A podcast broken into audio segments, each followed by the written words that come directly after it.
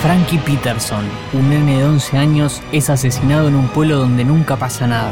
La policía detiene a Terry Maitland, un ciudadano ejemplar, porque cinco personas lo vieron cerca de la escena del crimen bañado en sangre. Pero el acusado tiene pruebas de que estuvo ese mismo día en otra ciudad. ¿Puede estar un mismo hombre en dos lugares distintos? Hoy, en Interés General, hablamos de El Visitante, The Outsider, la serie basada en la novela de Stephen King que tiene que ver todo amante de los buenos productos televisivos.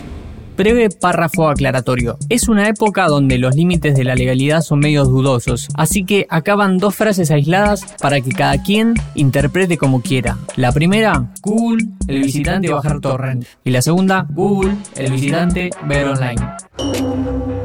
Stephen King nació en Maine en 1947 y siempre fue un hombre interesado en la literatura. Desde temprana edad empezó a escribir cuentos y en el colegio se los vendía a los compañeros. Igualmente la plata la tuvo que devolver porque a los profesores no le cayó muy simpática la idea. El pibe escribía mejor que ellos.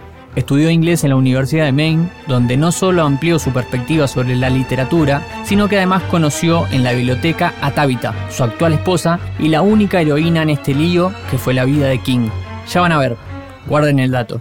La fascinación por la literatura fantástica llegó a los 13 años. Stephen encontró en la casa de su tía una caja de libros que pertenecía a su abandónico padre. Hasta eso le pasó. Entre las obras que rescató aparecieron dos hombres que marcaron su carrera, H.P. Lovecraft y Edgar Allan Poe. Dos ejemplos fáciles. Pennywise, el payaso maldito de la novela It, es lo más Lovecraftiano de King.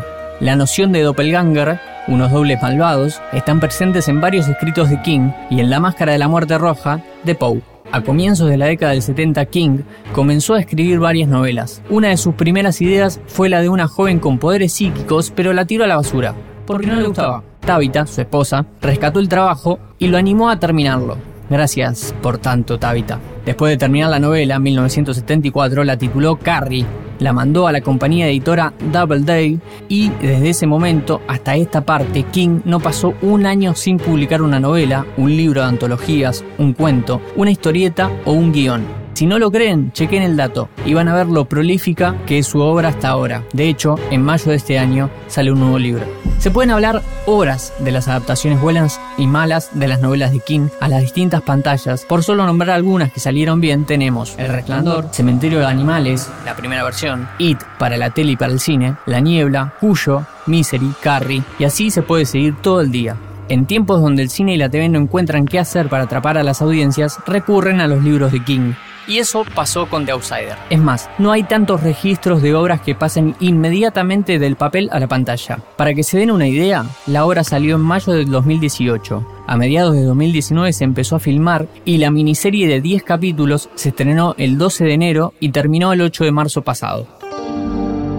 El visitante es una de las mejores obras de la década sin lugar a dudas y vamos a enumerar motivos sin entrar en spoilers. Un breve paréntesis. HBO, como otras cadenas, tiene showrunners, es decir, personas que están por arriba de los directores, eligiendo los aspectos estéticos y técnicos que van a tener los episodios, y para esta serie eligieron a Richard Price, un genio de las obras policiales. Ahora sí, un punteo.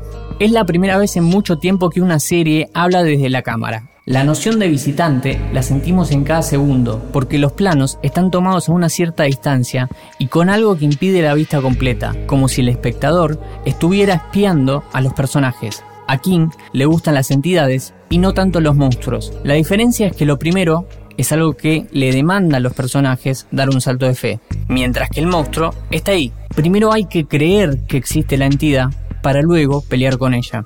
Las actuaciones de Jason Bateman, Ben Mandelson y Cynthia Erivo, solo por mencionar algunas, son descomunales. Es una serie de terror, policial, psicológica y desgarradora porque después de mucho tiempo de benevolencia, volvió el King que le prepara terribles finales a sus personajes, sean viejos, niños, hombres, mujeres, personas discapacitadas, nadie se salva. ¡Que no llegue a la carretera, Luis! ¡Que no llegue! ¡Alcánzalo,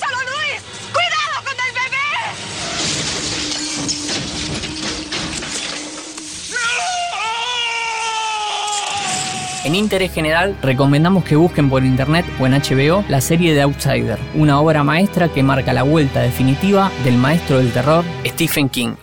Todo lo que querés saber está en interésgeneral.com.ar.